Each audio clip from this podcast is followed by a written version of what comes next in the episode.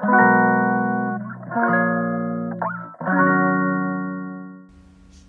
のラジオは当たり前の毎日をもっと楽しくをテーマに配信していくラジオです。こんにちはカナリアかなこです。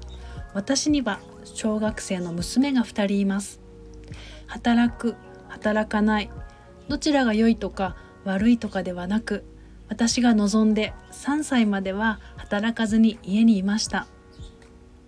今朝は体がものすごく重たくてヨガに集中できずに目を閉じて呼吸を整えていたら上の子が2歳の時の嫌な記憶がもこもこと湧いてきました。2歳の娘と共に友人宅へ遊びに行くと子供とずっと一緒にいて毎日何をしているの？時間がもったいないんじゃない？と言われたのが私にはものすごく衝撃的でその日は落ち込んで帰宅したのを久しぶりに思い出しました。その時の私は子育てを楽しめず初めての子育てに自信もなくて友人から言われたように2歳の娘とずっと一緒に家にいる毎日がもったいない時間なの？という思いを引きずり頭の中は出産前は自分一人の時間がたくさんあって自由だったのになとかこの子が大きくなったらああしたいこうしたい早く自由に動きたいとか可愛い我が子を目の前にこんなことばかり考えていました。今振り返るとその時の私は今を生きていなかったと今ならわかります。そんな自信のないそしてふわふわしていた私は友人の言葉に深く傷つきました。でも今の私は貴重な時間を我が子と一緒に過ごしたこと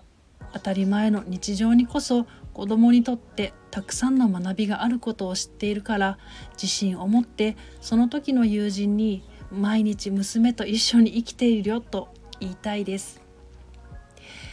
各家庭それぞれの考え方があるし一緒にいるのが良いとか悪いとか働くこと働かないことが良いとか悪いとかではなくて私がお伝えしたいことはお母さんが自分で選んだ道に自信を持って子育てしていけたらいいなと感じています。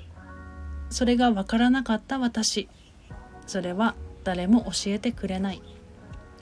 それに初めての子育てに自信なんて持てないのも事実なんですが未来でも過去でもなく今ここ子育てに集中していたらもっと我が子との時間を楽しめたのかなとぼんやり思います。気がつけば上のことはもう11年も一緒にいると思うとこの子に育ててもらって鍛えてもらって私はお母さんとして成長できたなと感謝の気持ちが湧いてきます。人生は本当にあっという間。子供たちと過ごせる時間を大切にしていきたいです。